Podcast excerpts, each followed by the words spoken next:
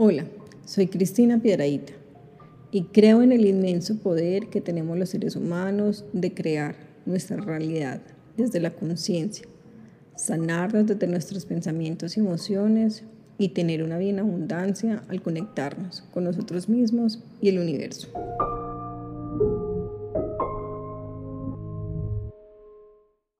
Bienvenidos a mi podcast número 32, Tu legado en esta tierra.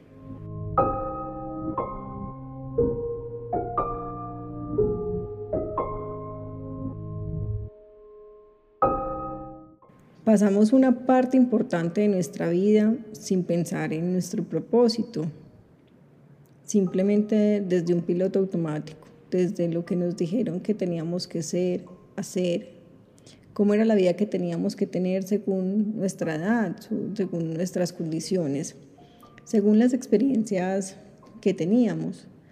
Y desde ahí construimos nuestra autoestima, nuestra percepción de merecimiento, todas nuestras creencias y las experiencias. De ahí construimos todas las historias que nos contamos a nosotros mismos y que le contamos a los demás sobre nuestra vida. Y esa parte la hemos hecho muy inconsciente. Viene desde nuestra niñez y simplemente se va desarrollando como si tuviéramos un manual. Y pocas veces empezamos a entender o a pensar primero para qué estamos acá. ¿Por qué en este momento? ¿Por qué con estas personas? ¿Qué tengo que aprender? ¿Qué vine a enseñar? ¿O qué vine a entregar? Y entonces esas preguntas aparecen un poco en la adolescencia. Volvemos y cogemos el manual cuando estudiamos, cuando empezamos a trabajar porque hay que ganarse la vida.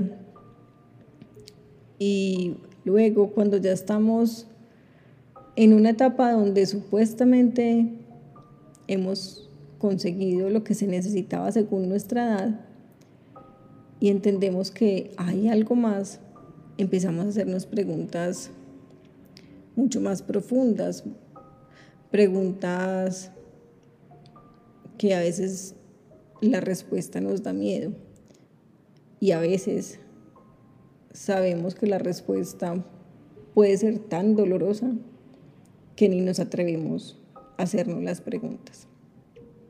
Y a veces necesitamos experiencias difíciles, necesitamos experiencias que nos acudan para que nosotros podamos pensar o volvamos a pensar qué estamos haciendo acá, cuál es ese propósito de vida que yo tengo y qué es lo que estoy haciendo con mi vida. Y sobre todo, qué voy a hacer en los años que me puedan quedar. Si yo puedo elegir vivir distinto, ¿cómo lo puedo hacer? Y muchas veces para esta última pregunta, a veces no tenemos respuesta, porque se sale el manual o porque simplemente a veces no pensamos que nosotros podemos crear una vida diferente.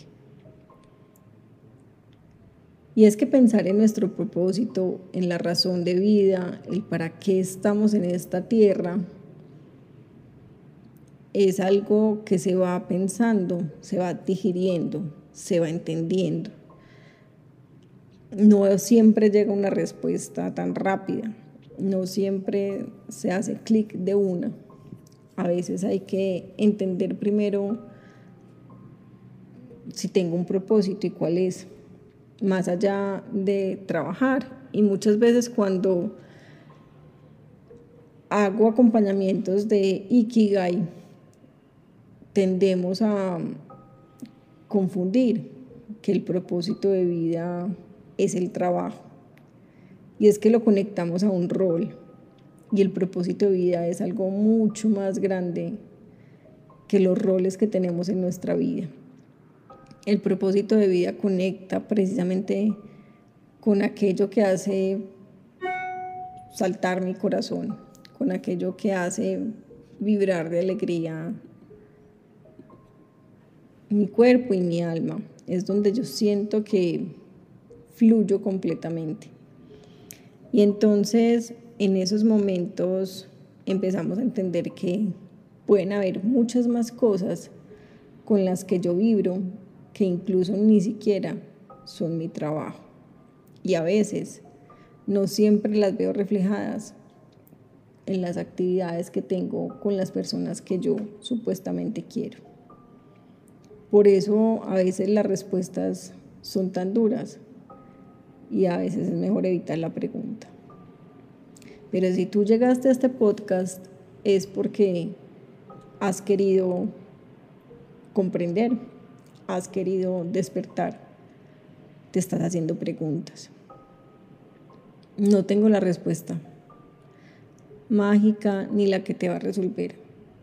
Solo te ofrezco unas ideas que te puedan ayudar a ti a construirte tu propia respuesta. Y entonces cuando empezamos a despertar, empezamos a reconocer y observar nuestra vida, quiénes somos o en qué nos hemos convertido, qué nos gusta y qué no nos gusta hacer. Y a veces ese que no nos gusta hacer es como si viéramos que lo hacemos repetidamente o que hacemos incluso muchas más cosas de las que no nos gusta hacer, pero que nos habituamos, que las que de verdad nos gusta hacer. Y entonces empezamos a ver también qué creo, en qué creo o en quién creo. Y empiezo a entender que hay muchas más cosas que están más allá de mí que yo soy simplemente un momento en esta vida. Y empezamos a hacer un proceso de redescubrirnos, de redefinirnos a partir de observarnos, a partir de escucharnos. Y es que el escucharnos no es sencillo. Escucharnos implica compasión, implica amor, implica liberarnos de juicios, de calificarnos si está bien, si está mal, si hemos logrado lo que nos han dicho o no, si me siento feliz o triste. El observarnos implica y escucharnos implica simplemente el tomar distancia para poderme hacer cargo de mí.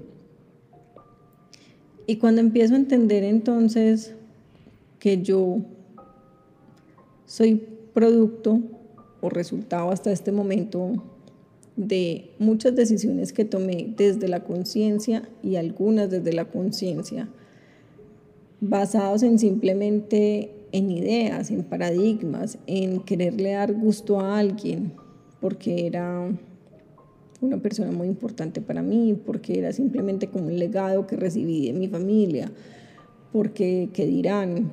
porque esto es lo que me dijeron que está bien. Y enfrentarnos con esa realidad no es sencillo, porque significa desmontarnos de muchas cosas. Y el ego aparece, y aparece con fuerza. Aparece a decirnos que así no es, que estamos locos, que no es suficiente, que por ahí no es, que es más cómodo estar acá, que no me pregunte tanto, que no esté tan profundo, que esa profundidad no va a sacar tantas cosas. Simplemente quienes se mantienen parados y centrados y han tomado la decisión de tomar las riendas de su vida, irán apareciendo los maestros, irán apareciendo las experiencias, irán apareciendo los aprendizajes irán apareciendo las palabras para construir o más respuestas o ir teniendo algunas preguntas.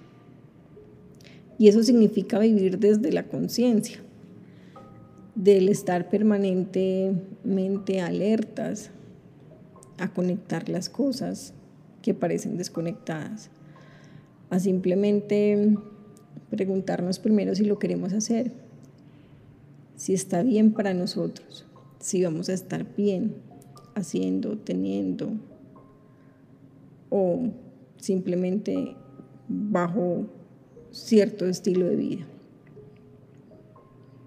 Y ahí se empiezan a resignificar muchas cosas. Y ahí empezamos a sentir realmente un proceso de empezarnos a conectar con nosotros mismos. Cuando nos empezamos a, empezamos a conectar con nosotros mismos, empiezan a entender para qué estás acá, qué es lo que tú quieres lograr y dejar acá por el tiempo que tengas que estar.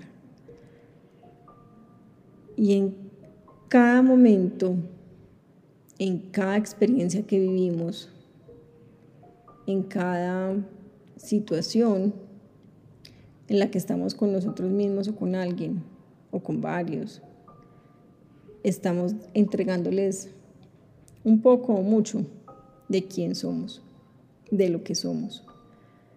Y entonces es un poco entregar ese propósito.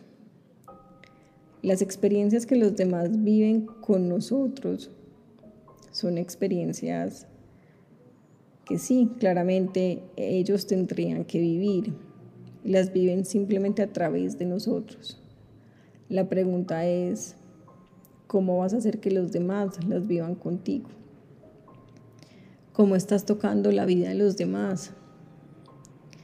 Más allá de el que dirán, esta pregunta es, ¿qué pueden decir? ¿De qué se van a acordar que vivieron contigo? Si quedaron con unos aprendizajes grandes o quedaron con algunas heridas. Si fueron momentos felices o si fueron momentos dolorosos. Y no siempre es que todo tenga que ser positivo, no siempre es que todo tenga que ser en paz y amor. Hay experiencias duras, hay experiencias difíciles. Pero el otro solo se va a acordar cómo se sintió contigo. Y a veces, aun cuando hayamos generado dolor, hayamos generado sufrimiento, hayamos generado una situación incómoda, y si viene a veces el otro se tenga que encargar de cómo se sintió, también es de valientes y de humildes reconocer cuando nos equivocamos y tener esa conversación, pedir perdón. A veces no siempre se puede hacer con la persona directamente. A veces es mejor escribir una carta o tener una conversación imaginaria, hacerlo en meditación o en oración, en la situación que tú lo quieras hacer. Pero tener cargas que no te corresponden o dejarlas en otros es mantener la energía estancada.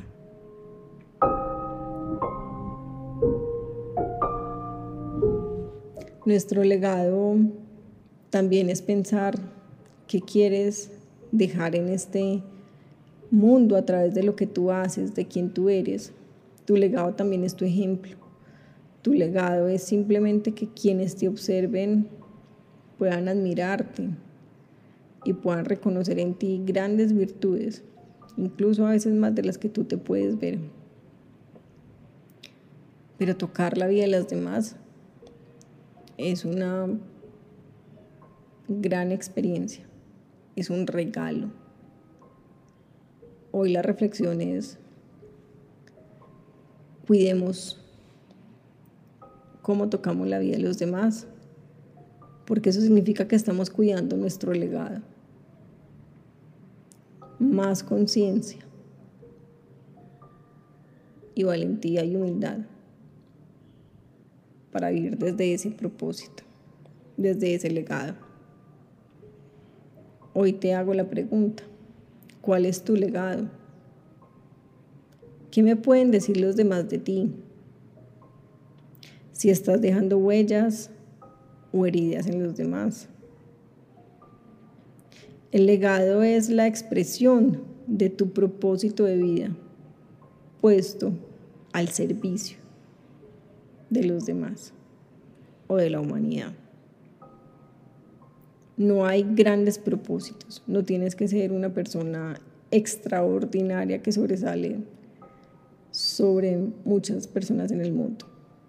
Siendo tú siendo un ejemplo de vivir en coherencia y en conciencia, estás entregando un legado. Con que seas tú, es la razón por la que estás en este momento, en esta tierra, viviendo estas circunstancias. ¿Cómo lo puedes hacer diferente? ¿Cómo lo vas a hacer diferente? Te deseo un hermoso proceso de conexión desde adentro.